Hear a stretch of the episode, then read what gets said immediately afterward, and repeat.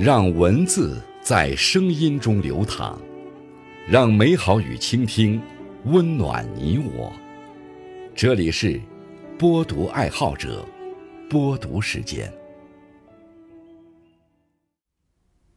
各位好，今天为大家推荐和分享的文章是《人在低谷时需要被看见》，作者念念。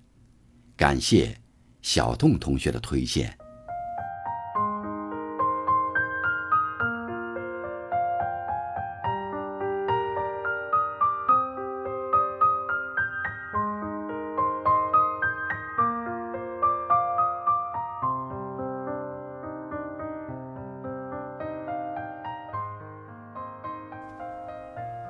朋友小叶跟我讲起一段往事。五年前，他大学刚毕业，初来乍到这座城市，每天独来独往，白天外出找工作，傍晚回到空荡荡的出租屋中，觉得既孤独又迷茫。有一次，他因为有事耽搁，回来时已经有点晚了。走在空无一人的小巷里，原本有些害怕的他，意外发现。家门前的那盏灯还亮着。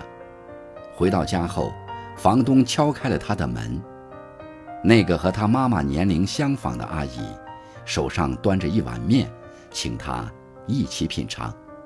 之后还不忘叮嘱他：女孩子出门在外不容易，要照顾好自己，晚上回家注意，别太晚了。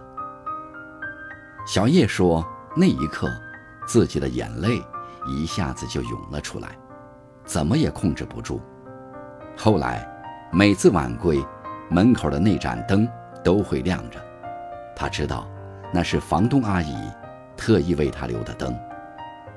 也就是从那个时候起，他再也不会感觉自己孤身一人。现在，我已经有了很多朋友，但我此生都不会忘记楼下的那盏灯。它是孤独岁月的一束光，一路引领着我，走到了现在。说起这段过往时，小叶的脸上写满了感激之情。每个人的一生，都免不了要经历一段艰难的时光，而在那个阶段里，无论我们怎么拼命假装坚强，内心深处最渴望的，依然是温暖和慰藉。如果有人能在这个时候为我们伸出援手，那他一定会成为值得我们铭记一生的人。看到一个帖子，主人公不久前生了一场病，做手术需要些钱，但他自己刚参加工作，没什么积蓄，不敢告诉父母，怕家人担心，只好找人借钱。开始的时候。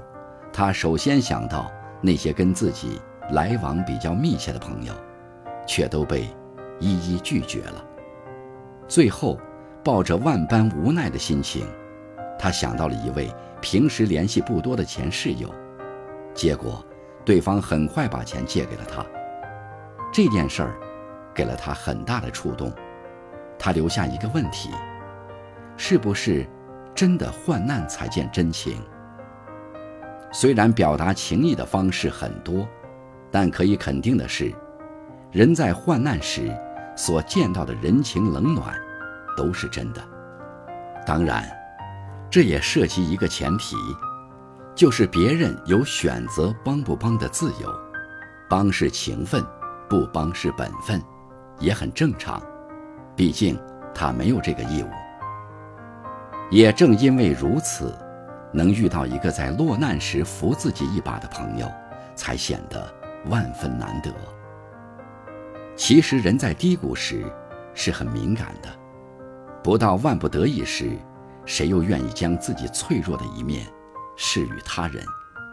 所以，有一种最令人刻骨铭心的情谊，叫做“你需要时，有我在”。都说日久失人心。有些人也许平时从未表现过言语上的热络和殷勤，但在关键时刻，却会二话不说朝我们伸出援手，用行动给予我们鼓励和支持。